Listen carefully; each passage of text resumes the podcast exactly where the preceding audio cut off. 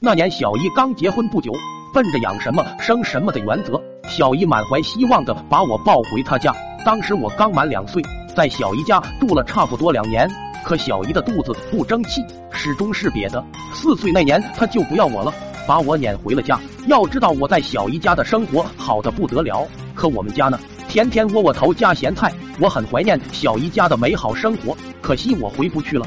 这一天，短机来了，我从一本书上获悉，蝙蝠有嗜血的毛病，这让我大开眼界。一个大胆的想法冒了出来：三叔农闲时兼职杀猪。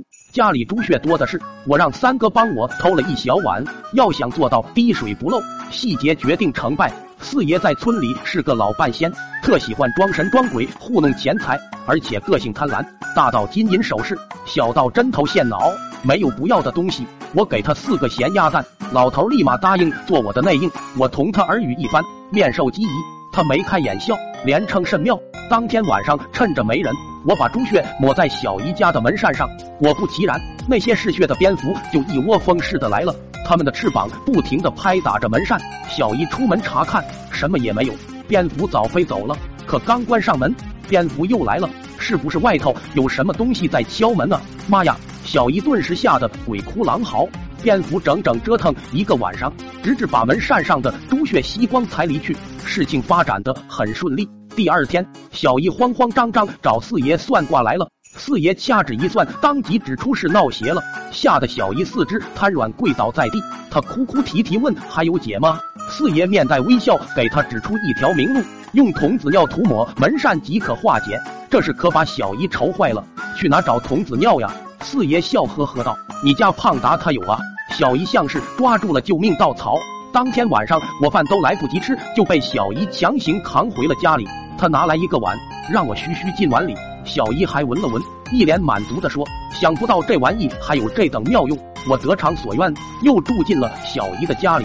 因为有求于我，小姨比之前更加用心的伺候着我，天天大鱼大肉让我乐不思蜀。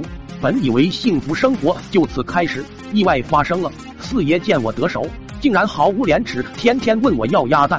老妈辛辛苦苦腌的咸鸭蛋都快见底了，我果断拒绝了他。四爷指着我的鼻子骂：“小子，你敢过河拆桥？好，咱们走着瞧。”我无所谓的说：“怕你不成？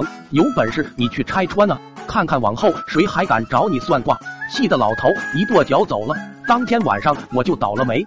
小姨说，老半仙刚刚来过，他算了一卦，说今晚有邪物前来捣乱，要我们加大防范。我自觉的早晚嘘嘘去了。小姨看了一眼，说这也不够啊。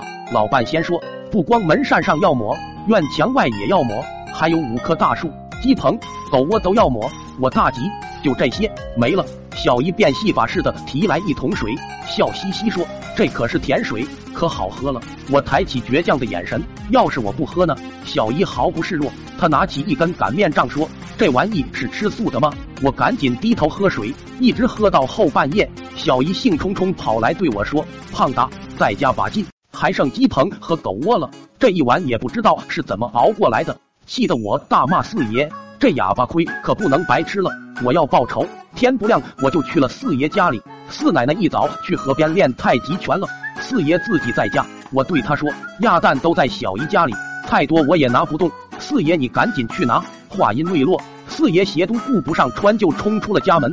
我跑到河边找到四奶奶，我说：“四奶奶，四爷大清早去我小姨家要干嘛？为什么我听见小姨在家里喊他爸爸呢？”四奶奶火冒三丈，一声干嚎响彻云霄。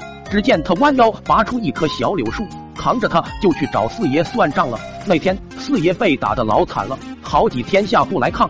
奇怪的是，姥姥和姥爷也在家里干仗。小姨被姥姥打了一顿，骂他乱喊什么呀？要不说还是我妈会来事，他直接找我四奶奶了解情况去了。我的天也紧跟着塌了下来。抖音。